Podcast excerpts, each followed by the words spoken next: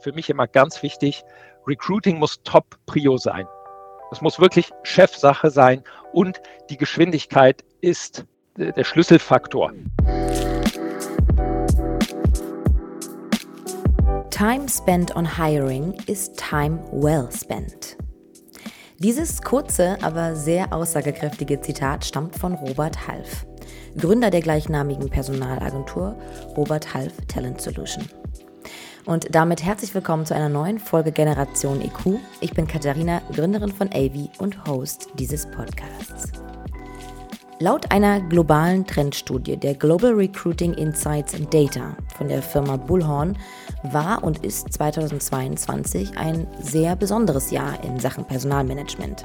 Nach über zehn Jahren hat es die Kandidatengewinnung auf der Prioritätenliste vor die Kundenakquise und Bestandskundenpflege geschafft. Dicht gefolgt von der digitalen Transformation im HR. Und auch wenn die Auswirkungen der Covid-Pandemie auch weiterhin als spürbar bewertet werden, löst der Fachkräftemangel bei den rund 4000 befragten PersonalmanagerInnen die größten Sorgen aus. Fakt ist, der Bedarf an neuen Mitarbeitenden übersteigt die Anzahl verfügbarer KandidatInnen. Die Frage ist also, wie müssen Unternehmen und Recruiting-Teams mit dem Engpass umgehen? Welche Ansätze sind die richtigen? Was sind absolute No-Gos? Mein heutiger Gast ist Oliver Hohmann. Oliver ist Managing Partner und Geschäftsführer der Deltacon Personalberatung und absoluter Recruiting-Experte. Er teilt heute seine langjährige Erfahrung mit uns und verrät uns, wie Recruiting heutzutage aufgestellt sein muss und worauf es wirklich ankommt. Oliver, herzlich willkommen zu unserem Podcast. Danke dir, ich freue mich sehr. Ich mich auch. Bevor wir ins Thema reinstarten, machen wir wie immer ein Werte entweder oder. Das ist ein kleines Spiel zu Beginn, damit die Zuhörer und Zuhörerinnen dich mal so ein bisschen besser kennenlernen. Ich werde dir jetzt gleich zwei Werte nennen nacheinander und dann entscheid doch mal bitte ganz spontan, welchem Wert du dich ein bisschen eher hingezogen fühlst. Fangen wir an. Ja. Disziplin oder Achtsamkeit? Disziplin. Leider Disziplin. Ich glaube, ein bisschen mehr Achtsamkeit würde mir gut tun. Ähm, aber das ist, das ist irgendwie so, so drin, kindliche Prägung etc., ähm, Lebensprägung. Doch ganz, ganz stark äh, äh, Disziplin, was auch bedeutet, morgens ab 5 Uhr am Schreibtisch zu sitzen bis abends um 8, 9 Uhr, einfach wow. weil es gemacht werden muss. Da geht die Disziplin manchmal ein bisschen äh, den Bach runter und wird ein bisschen äh, die, die, die Achtsamkeit, die Achtsamkeit ja, ja. Geht, geht äh, dem, dem Bach runter, wird vernachlässigt leider. Na gut, aber man kann ja vielleicht auch diszipliniert sein, achtsamer zu sein. ja, steht, steht immer im Kalender. Ah ja, ja sehr gut, sehr im gut. Kalender und ist, wenn der Kalender voll ist, ist es dann das Erste, was irgendwie gelöscht wird. Ähm, leider. Ja, man ja. kennt es häufig. Glaube, es, äh, man, man, man könnte es besser machen, definitiv. Dann schauen wir mal bei Ausdauer oder Ordnung. Ah, das, das ist schon wesentlich, äh, wesentlich schwieriger. Ähm, ich würde sagen Ausdauer. Ich kann ja. mich da sehr gut, sehr gut verbeißen darin äh, in, in bestimmten Sachen. Ordnung, Verordnung habe ich manchmal andere Menschen, die das für mich übernehmen. Ähm, was ich zum Beispiel überhaupt nicht gut kann, ist sowas wie Ablage, strukturierte ah, ja. Ablage oder so. Deswegen ähm, Ordnung äh, ist definitiv, gibt es noch Optimierungspotenzial, ganz sicher. Fleiß oder Empathie? In meinem Beruf eigentlich beides, wobei im Grunde genommen geht ganz, ganz, ganz viel über Empathie. Also Empathie in Richtung Kandidaten in Richtung Unternehmen beziehungsweise die, die Personen, die dann mit dem, mit dem zukünftigen Mitarbeitenden dann zusammenarbeiten. Da kannst du nicht irgendwie als, als Roboter mit einer Checkliste irgendwas abhaken, sondern du musst wertschätzend und empathisch mit allen Menschen beiden Richtungen zusammenarbeiten, Strömungen wahrnehmen, wahrnehmen, wenn es irgendwelche Hürden gibt, beispielsweise für, für Kandidaten oder, oder Vorbehalte oder, oder ähnliches, das offen ansprechen. Ohne Empathie geht es da überhaupt nicht. Mhm. Und das Letzte, ich kann es mir vielleicht schon denken, aber dennoch, Pünktlichkeit oder Ruhe? Pünktlichkeit. Pünktlichkeit ist.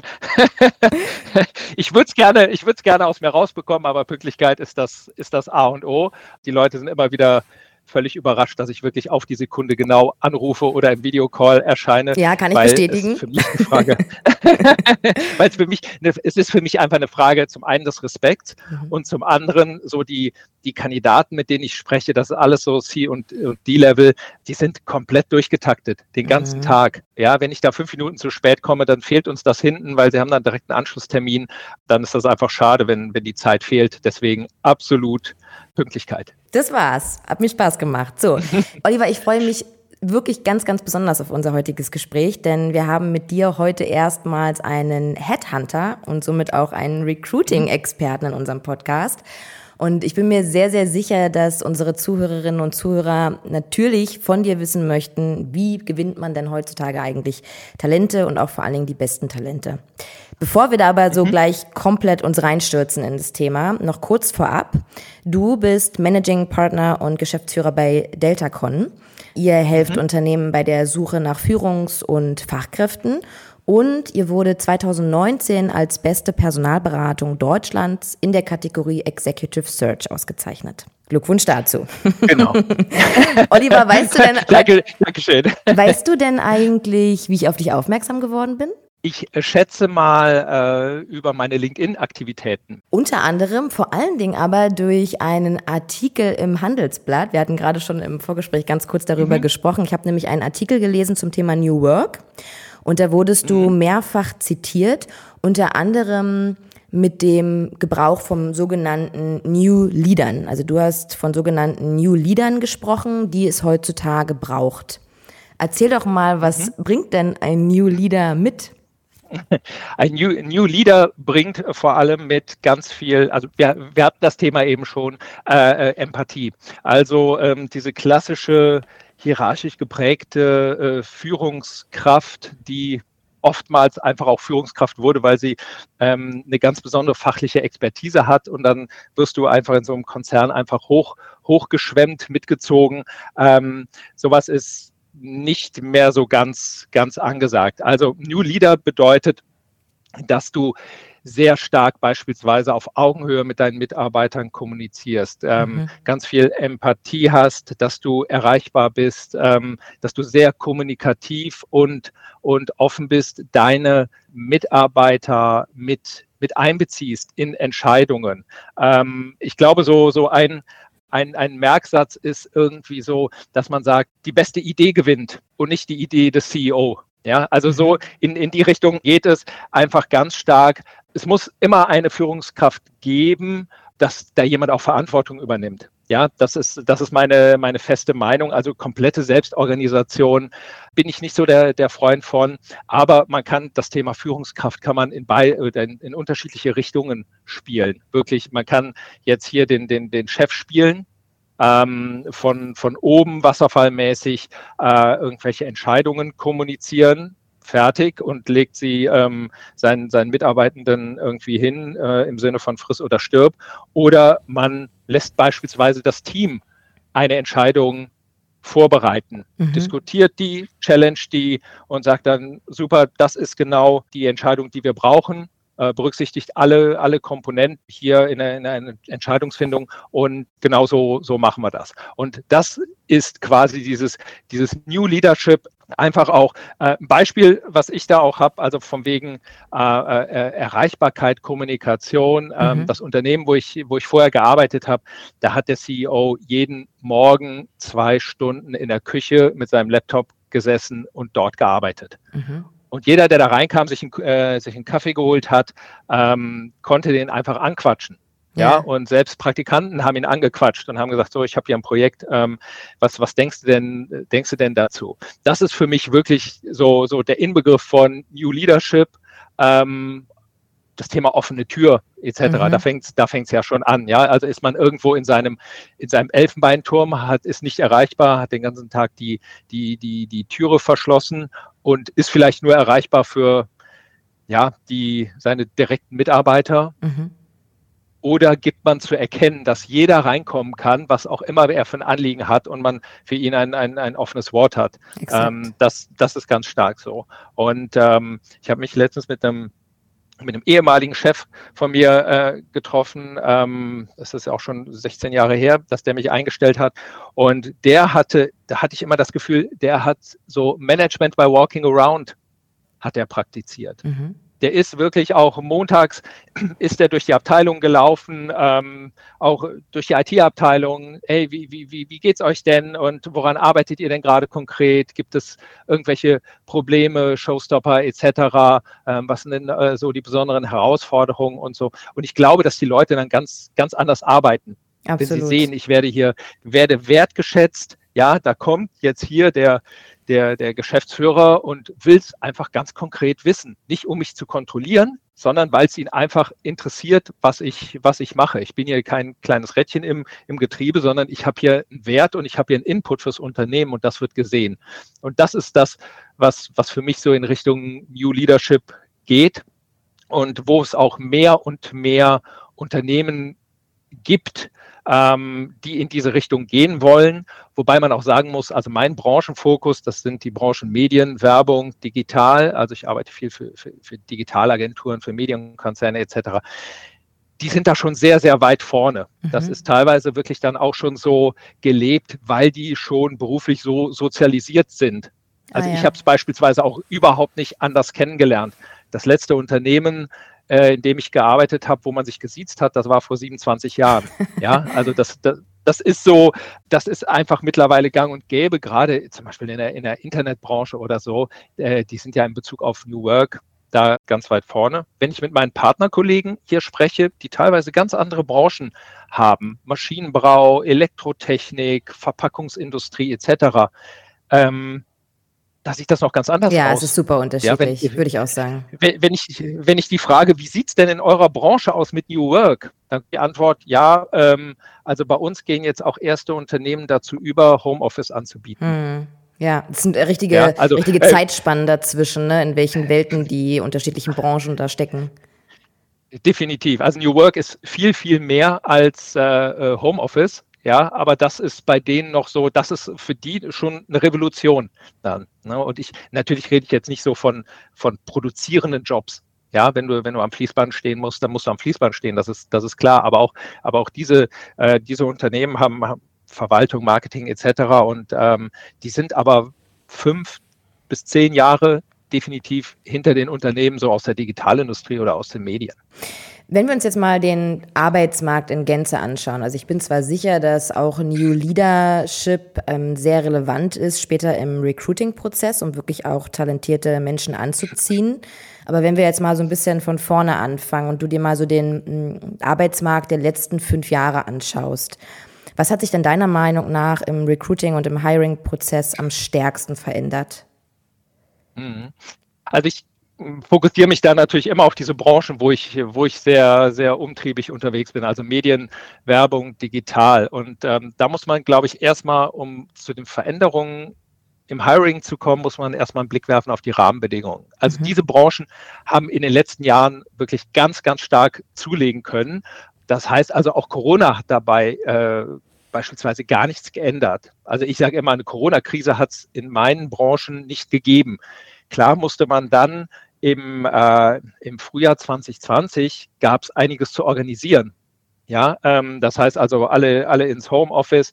Aber wie viele Agenturgeschäftsführer beispielsweise oder, oder Vorstände mir in 2020 und 2021 erzählt haben, wir haben hier das beste Jahr seit Bestehen der Agentur. Mhm. Ja, deswegen Corona-Krise gab es nicht so richtig. Das führt natürlich dann auch dazu, dass immer, immer mehr Bedarf an neuen Mitarbeitenden da ist. Die wenigen Fachkräfte, die da sind, sind natürlich dann extrem begehrt und gleichzeitig kommen gar nicht so viele ausgebildete Fachkräfte nach, wie man, wie man braucht. Teilweise ist es sogar noch schlimmer. Corona-mäßig gab es auch die Tendenz, dass Leute einfach auch aus den Branchen rausgegangen sind. Mhm. Das heißt, die wurden nicht mehr wie vorher von Agentur A zu Agentur B verschoben oder, oder haben äh, innerhalb der Branche gewechselt, sondern da wurde auf einmal die Sinnfrage gestellt und dann ist der Mediaplaner komplett aus der Branche raus, weil er sich umschulen lassen wollte zum Altenpfleger oder zum, zum Tierpfleger. Mhm. Die, die, waren dann auch zusätzlich noch, noch weg. Also ähm, es gibt wirklich eine sehr, sehr große Zahl an, an unbesetzten Stellen und wirklich in einem kritischen Umfang. Also alleine in Düsseldorf gibt es bei den Mediaagenturen 600 unbesetzte äh, Stellen. Und das ist dann so, dass mir auch Agenturen sagen, dass sie nicht mehr an Pitches teilnehmen. Also die nehmen nicht mehr an potenziellem Neugeschäft teil, weil sie wissen, sie haben nicht ausreichend Mitarbeiter, um bei einem Pitchgewinn den Etat zu betreuen. Dass das Hiring dadurch natürlich wesentlich schwieriger ist, ja. das ist natürlich so ein, so ein No-Brainer. Du musst also heute wirklich richtig kreativ und strategisch rangehen als HR oder, oder Recruiting-Verantwortlicher oder Verantwortliche. Also das heißt, für mich immer ganz wichtig, Recruiting muss Top-Prio sein. Das muss wirklich Chefsache sein und die Geschwindigkeit ist der Schlüsselfaktor, um Leute zu bekommen. Was meinst du, konkret, mir, mit Geschwindigkeit? Ja Was meinst du konkret mit Geschwindigkeit? ich habe ja ganz, ganz unterschiedliche Unternehmen, für die ich arbeite. Es kann sein oder es ist vorgekommen, dass zwischen meiner Kandidatenansprache, Erstgespräch, Kurzvorstellung des Kandidaten beim Unternehmen, Durchführung des Zweitgesprächs, Durchführung der Eignungsdiagnostik, Erstellung des Kandidatenprofils an den Kunden und dann Rückmeldung äh, von meinem Unternehmen, dass da vier Tage liegen die Kandidaten waren absolut begeistert. Das war eine Position auf C-Level-Stelle. Ja, also mit denen habe ich ein Gespräch geführt oder zwei Gespräche geführt und am nächsten Tag bekamen sie die Einladung. Ja, sowas haben die, haben die auch noch nicht gesehen. Ähm, es kann auch sein, dass äh, ein Vorstellungsgespräch mit einem Kandidaten geführt wird und zehn Minuten später hat er ein schriftliches Angebot per E-Mail zugeschickt bekommen. Das ist, das sind so, so Sachen, wo du einfach auch die Leute mit, mit bekommst. Ja? Andererseits habe ich erfahren, dass ähm, eine Top-Kandidatin im Urlaub in einer kleinen Pension auf Teneriffa sitzt, mit mir über ihr Handy ein zweistündiges Zweitgespräch per Video macht, sich im Urlaub die Zeit nimmt, äh, extra dafür. Ähm, ich schicke das Kandidatenprofil sofort an das Unternehmen weiter und das Unternehmen braucht vier Wochen, um sich zu einer Reaktion durchzuringen. Also in Reaktion Fall, in dem Fall einfach nur ein, ein, sich melden, dass man ein Angebot machen möchte oder was für eine Reaktion war das? Nee, in, in, in dem Fall einfach, ja, hört sich gut an, die möchten wir gerne kennenlernen. Oh, okay. Vier bitte, Wochen. Zum Einla bitte zum Vorstellungsgespräch einladen. Ja, natürlich war die Kandidatin in der Zwischenzeit woanders fündig geworden und hat woanders unterschrieben. Mhm. Ist ja nicht verwunderlich. Wer, wer möchte, möchte heute dann schon bei einem Unternehmen, was, was so agil und undynamisch ist, schon im Recruiting-Prozess ähm, äh, anfangen. Ja, ähm, die Leute können sich ja die Jobs heutzutage aussuchen in dieser, in diesen Branchen. Dann, äh, dann nehmen sie doch die, die wirklich agil und dynamisch sind, wo auch die, die Recruiter wertschätzend und schnell und ganz nah am Kandidaten sind und denen ein gutes Gefühl geben und äh, auch mit ihrer Reaktion ent, ent, äh, entsprechend schnell sind. Was meinst du aber, was fehlt da, warum diese Schnelligkeit oft nicht zustande kommt? Also ist es ein Problem der Systemlandschaft, der internen Entscheidungswege, der Art und Weise der Kommunikation? Wo, wo klemmt da der Schuh? Ich glaube, es sind die internen Entscheidungswege. Also ähm, es hakt dann oftmals auch daran, dass die Recruiter, die HR-Verantwortlichen dann fachlich nicht das Ganze so ganz einschätzen können und dann müssen halt noch ein paar Runden gedreht werden im Unternehmen. Ja, ist der Kandidat wirklich jetzt super und wir fragen bei dem zukünftigen Vorgesetzten nach und wir fragen bei ähm, dem stellvertretenden Vorgesetzten nach etc. Und das dauert einfach seine Zeit. Als Gegenbeispiel, ich habe Freitagabend um 9 Uhr habe ich ein Kandidatenprofil an einen CEO geschickt und bekam nach fünf Minuten die, die Info, bitte zum Vorstellungsgespräch einladen, am liebsten am Montag. Dann rufe ich den Kandidaten an und der freut sich und denkt sich, oh, da habe ich einen richtig guten Eindruck gemacht. Mhm. Und das Unternehmen ist ja wirklich richtig, richtig fix und die wollen mich. Mhm. Und das hinterlässt natürlich bei, bei Kandidaten richtig, richtig gutes Gefühl. Und wenn wir dann am Montag dieses Gespräch haben, dann kommt, kommt der Kandidat schon mit einem Lächeln da rein. Ja. ja, weil er, weil er weiß, der Prozess läuft einfach richtig gut. Und das macht natürlich auch Lust auf das Unternehmen.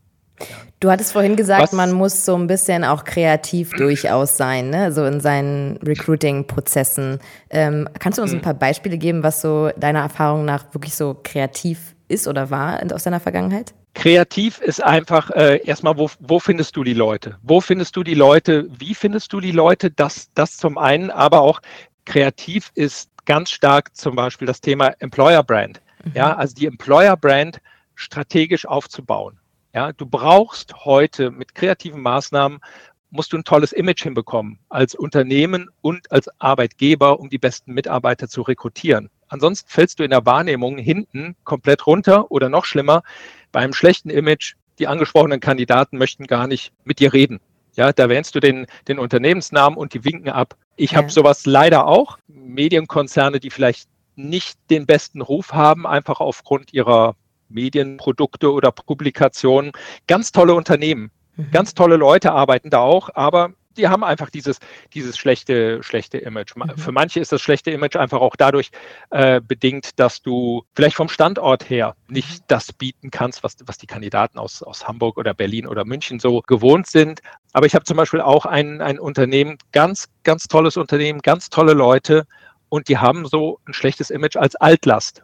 Ah, okay. Ja, bis vor fünf Jahren war die Stimmung da einfach schlecht muss man so sagen. Die haben sich komplett geändert und heute ist das super, aber in so einem, in so einem engen, überschaubaren Markt, wie zum Beispiel der, der Media-Agenturbranche oder der Digitalindustrie, das dauert, bis sich das mal wieder durchgesprochen hat, dass der Laden jetzt wesentlich besser ist. Ja, das hat sich manifestiert, dieses schlechte Image, alle Leute wissen das und damit wird es natürlich ganz, ganz schwierig und da musst du einfach von wegkommen, von so einem Image mit kreativen Möglichkeiten. Mhm. Du hattest ja vorhin schon gesagt, so das Thema Schnelligkeit ist auf jeden Fall ein ganz, ganz wichtiges, ähm, wo, wo wir quasi im Rückschluss sagen können, wenn die Prozesse zu langsam sind, dann ist es definitiv eine Red Flag für so einen Recruiting-Prozess. Mhm. Wenn du jetzt mal so die Top drei Red Flags nennen würdest für Recruiter und Recruiterinnen, welche wären das?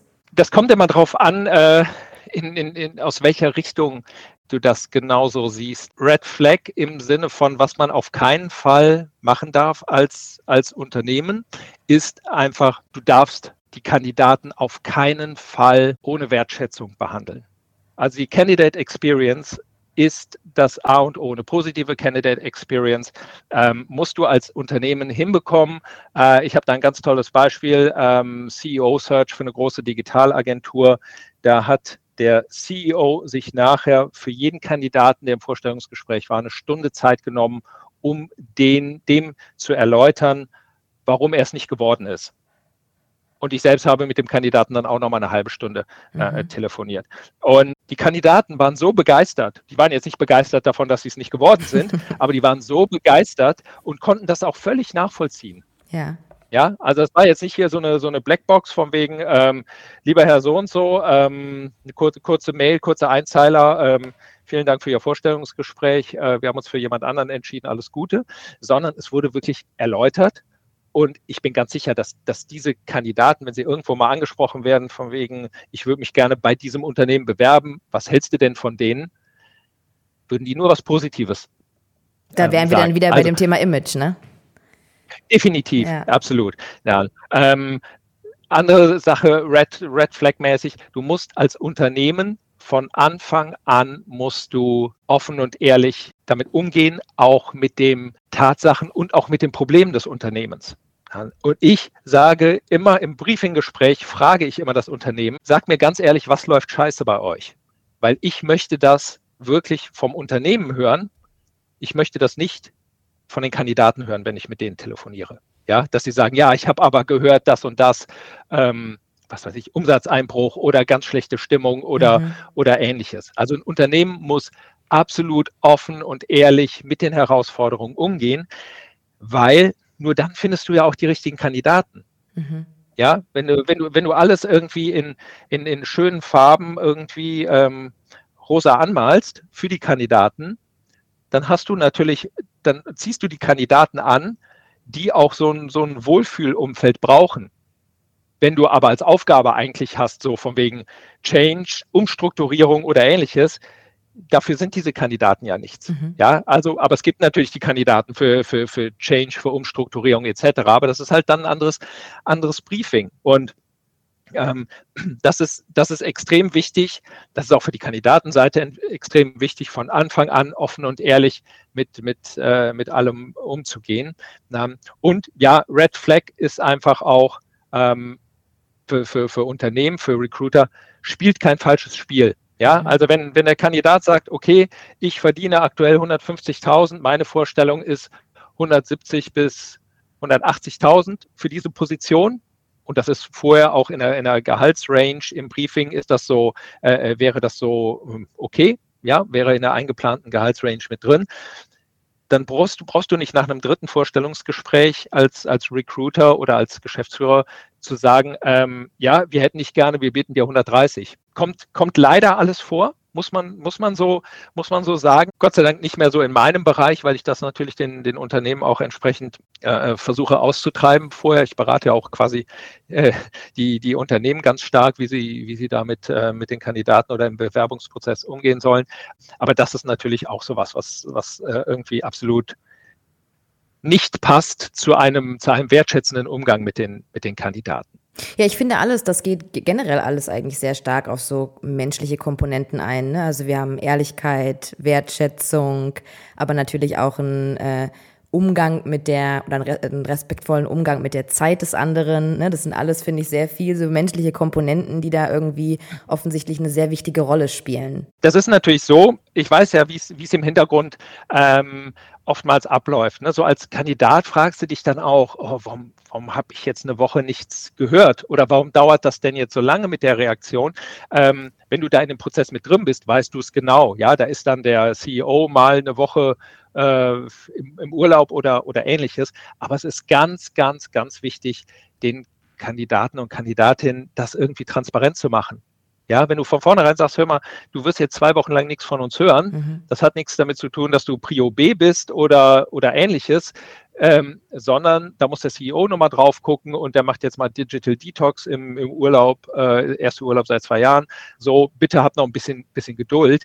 Dann hat das ja eine, eine ganz andere Form der Zusammenarbeit auch mit den Kandidaten. Und eigentlich läuft es alles immer darauf hinaus, es muss eigentlich eine Zusammenarbeit sein. Die mhm. Kandidaten sind keine, keine Bittsteller mhm. sondern die bieten etwas an, was das Unternehmen haben will.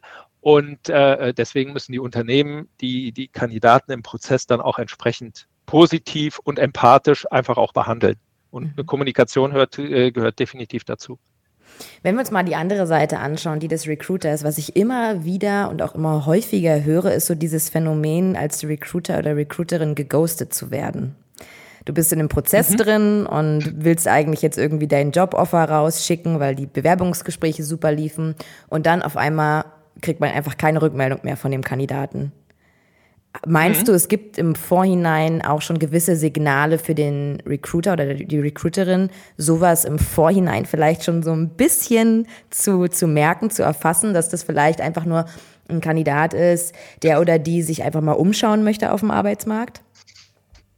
Ähm, ja, also grundsätzlich ist meine Wahrnehmung, äh, je höher das Level und je, je älter die Leute sind, desto, desto weniger passiert das.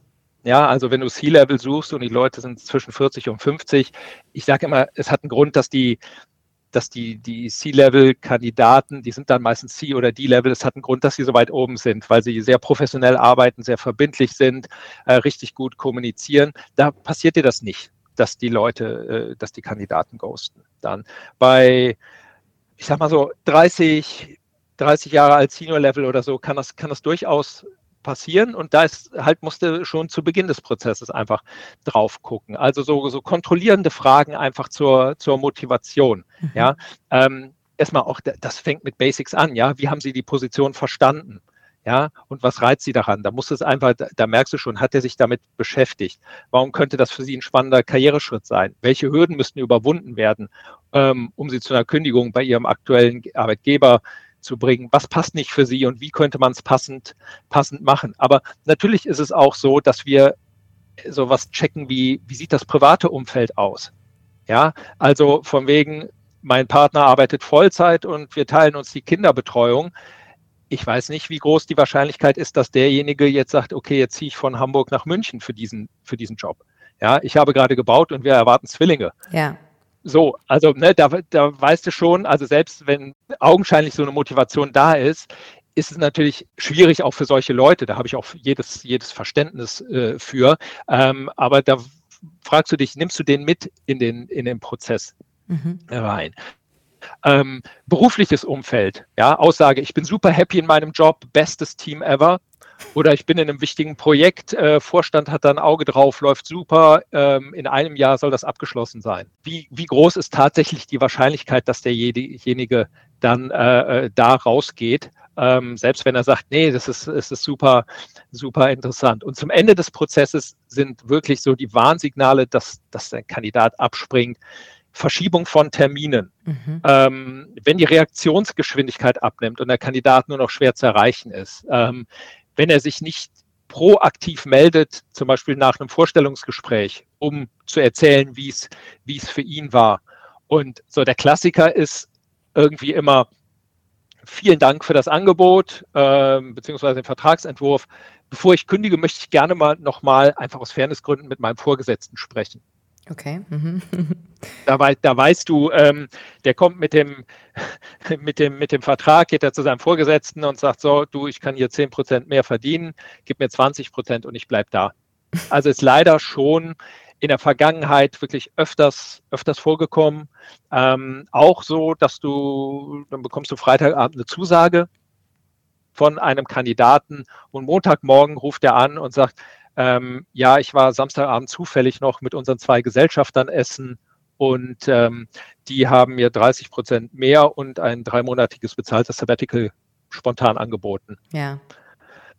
Ja, wo, wo ich denke, also, ich kann mir jetzt nicht vorstellen, dass es so spontan war, ja. Also ja. erst mit den Gesellschaftern irgendwie so. Ähm, ja, das, dann geht das, aber dieser War for äh, Talent halt los, ne? Eigentlich ganz spannend, so wie das dann so vonstatten geht. Aber klar, irgendwie am Ende will jeder halt so ein bisschen dann gewinnen. Und natürlich gibt es auch mhm. den, den Kandidaten, dessen Motivation man ja durchaus rational gesehen auch verstehen kann. Ne? Also ein Kandidat oder eine Kandidatin schaut halt nach dem besten Angebot. Und da gibt es ja viele Wege, wie ich mir das beschaffen kann. Mhm. Ja, die, die, die Frage ist nur, was, was hinterlässt du im, Absolut. im Unternehmen, in deinem aktuellen Unternehmen, wenn du da hingehst und sagst, so, hier, ähm, ich habe hier ein Angebot von einem, von einem anderen äh, Unternehmen, ähm, geht ihr das mit? Ja. Ja, also damit, da kannst du auch ganz viel verbrannte Erde hinterlassen ähm, oder wirklich eine, also das, wenn, wenn das rauskommt, macht es auch in deinem Kollegenkreis nicht, nicht den besten, besten Eindruck. Ja, und wenn du das als Unternehmen mitgehst, gerade finanzielle Anreize haben eigentlich immer nur einen ganz kurzlebigen Impact. Ja, dann weißt du genau, okay, dem gibst du jetzt 10 Prozent, aber in einem halben Jahr kommt er mit einem anderen Angebot, wo er nochmal 20 Prozent mehr verdienen kann und steht hier wieder auf der Matte. Also eigentlich willst du doch als Unternehmen, willst du ja Mitarbeiter haben, die intrinsisch motiviert sind, die sagen, boah, ich habe hier total Bock auf das Unternehmen, auf das Team und so weiter. Natürlich wollen alle ordentlich bezahlt werden und Bezahlung ist auch eine, eine Form der Wertschätzung. Aber wenn du jemanden hast, der das einfach nur so die Unternehmen gegeneinander ausspielt, ganz kritisch und da ist es, glaube ich, also ich kenne auch äh, wirklich Unternehmen, die sagen, nee, wir lassen uns nicht erpressen. Mhm. Also das, früher, früher hat man das immer dann gesagt, so Reisende soll man nicht aufhalten. Ist natürlich jetzt im Moment wesentlich schwieriger, weil du bekommst nur ganz schwierig irgendwie die Nachfolger, kannst also nur ganz schwierig äh, nachbesetzen. Aber ich weiß, dass es Unternehmen gibt, die das genauso handhaben, die aber beispielsweise auch eine ganz tolle Employer-Brand haben, um ja möglichst gut und schnell an äh, an Kandidaten zu kommen für die Nachbesetzung. Ne? Mhm. Also du musst es dir leisten können. So dieses, hey, so spielt man nicht mit uns, wir lassen uns nicht erpressen, dann musst du halt gehen. Mhm. Ja, ja, verstehe. Oliver, es ist Zeit für deinen Rat und ich würde diesen Rat, mhm. den du jetzt ähm, den Zuhörerinnen und Zuhörern geben kannst, sehr gerne auf so einem kleinen Szenario aufbauen. Du hattest ja vorhin mhm. gesagt, mhm. äh, Recruiting muss absolutes Top-Prio-Thema sein.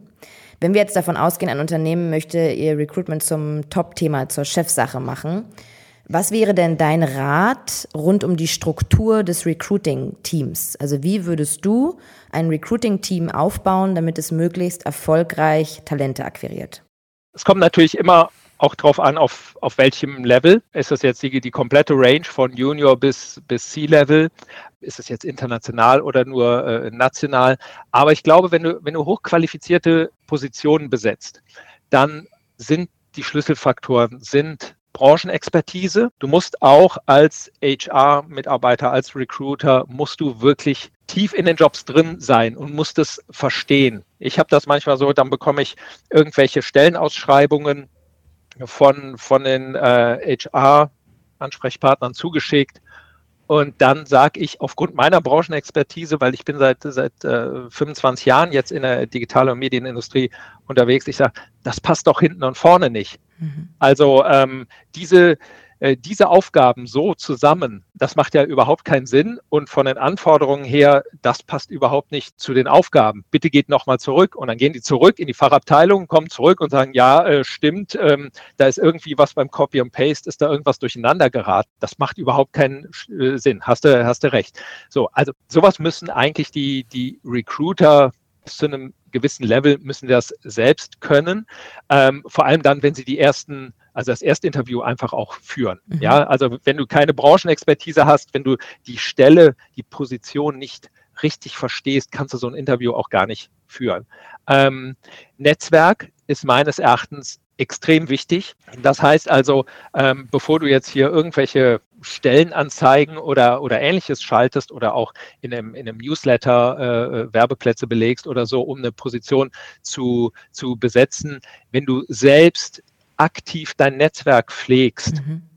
kommst du ja viel Leute, äh, viel leichter an die, an die Leute ran. Also entweder kennst du sie dann auch schon oder du, äh, du kommst viel leichter an, an sie ran. Und dazu gehört meines Erachtens auch, ähm, was mehr und mehr praktiziert wird, wirklich so eine, so eine aktive Beteiligung auf LinkedIn. Mhm. Also, dass, dass HR-Verantwortliche oder auch Recruiter ganz stark sich, sich positionieren und das Unternehmen positiv darstellen und auch den, den wertschätzenden Umgang mit Kandidaten und Mitarbeitenden auf LinkedIn, was einfach auch gesehen wird, was, was wahrgenommen wird. Und dann natürlich so die, die, die, die Basics, die wir eben so gesagt haben, Kommunikation auf Augenhöhe, Zuverlässigkeit, Wertschätzung, ähm, Offenheit, immer den, den Prozess transparent machen und auch so ein Gespür, ganz wichtig, für den Cultural Fit. Also ja. passt die Person wirklich, wirklich jetzt rein?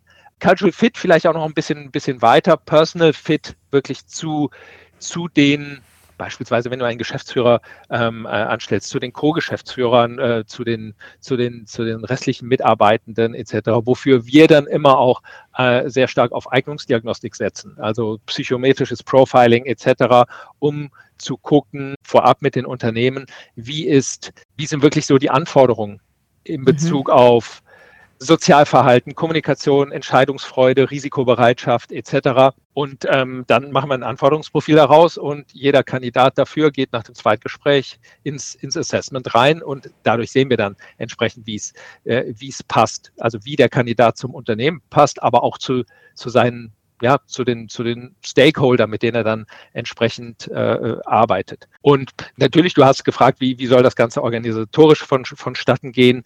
Das ist jetzt auch so ein bisschen No-Brainer, macht's alles digital. Ja. also dieses, äh, das, das, was ich dann auch manchmal erlebe, von wegen, ja, wir haben uns jetzt für die Kandidatin entschieden.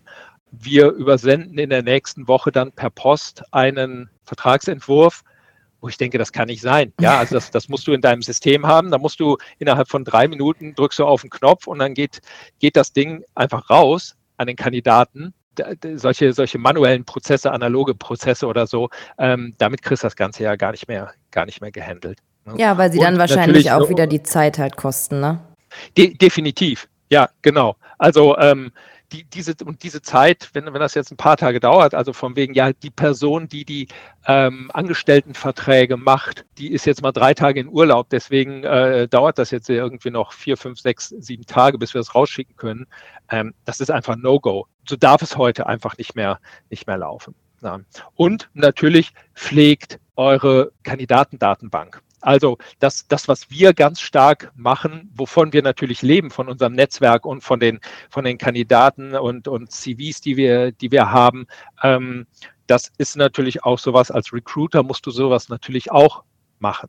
Ja, und ähm, das, das sind so wirklich so die, die, die Basics, wie du das Ganze ähm, erfolgreich, erfolgreich aufstellen kannst nebenbei, ich weiß, also das, das macht schon genug Arbeit. Ich weiß, wie viel Arbeit ähm, die Suche nach Kandidaten ähm, und Kandidatinnen machen, aber Employer Brand. Mhm. Employer Brand und Candidate Experience sind einfach, das sind so Schlagworte. Employer Brand ist so ein bisschen ausgelutscht und so, aber ich kann es wirklich nur sagen, weil ich bin wirklich wie so ein Seismograph an den, an den Kandidaten. Ich führe da so 40, circa im Durchschnitt 40 äh, äh, Interviews pro, pro Woche. Ähm, ich kriege das immer ungeschönt mit, was die Kandidaten über Unternehmen denken. Mhm. Ja, und ich habe äh, letztens habe ich mit dem mit dem Gründer und, und Geschäftsführer einer sehr bekannten Hamburger Mediaagentur gesprochen und habe gesagt, es ist absolut faszinierend. Ich spreche mit so vielen Leuten. Ich habe noch nicht einmal ein schlechtes Wort über euch gehört. Ja, das ist doch ja, schön. Also, das gibt man ja gerne wieder. Ja, das, dann auch. Ja, wirklich, wirklich, das, das, ist, das ist so faszinierend und ich sage, ich möchte einfach für euch arbeiten. ja, weil, ähm, wenn ich die Leute anrufe, sagen alle, oh ja, klasse, da, da möchte ich gerne hin. Ja, und das ist nicht, das ist nicht bei allen so. Ja, bei manchen ist es wirklich, für die ist es so schwierig, weil sie, wie gesagt, als Altlast ein schlechtes Image haben oder weil die Produkte, die sie haben, so sind, dass sie sehr polarisieren beispielsweise. Oder dass du, dass du irgendwie äh, äh an einem Standort bist, äh, nennen wir es mal Gütersloh, ja, äh, beispielsweise. Ähm, so, dass dann, dann wird es einfach katastrophal schwierig und dann ne, musste noch viel, viel mehr als andere da irgendwie in die, in die Employer-Brand und muss, muss den Leuten aufzeigen, was hast du hier für Perspektiven, wie kannst du dich hier entwickeln, was sind das für tolle Menschen, die dort, die dort arbeiten, wie gehen wir, wie wertschätzend gehen wir mit den Menschen um. Das ist einfach extrem, extrem wichtig. Aber Oliver, für das Unternehmen in Hamburg hast du ja leichtes Spiel. Da musst du dich ja einfach nur selber zum Vorstellungsgespräch einladen und dann, und dann versuchst du mal dein Glück. nee, das war, das war sehr, sehr ähm, informativ. Mir haben vor allen Dingen so die handfesten Tipps sehr gefallen, sehr konkret. Äh, vielen, vielen Dank für das Gespräch. Es hat mir sehr viel Spaß gemacht, dich kennenzulernen und so ein bisschen mehr von einer guten und erfolgreichen Recruiting-Arbeit zu erfahren. Dankeschön, dass du da warst. Sehr gerne, Katharina. Mir hat es auch sehr, sehr viel Spaß gemacht. Vielen Dank.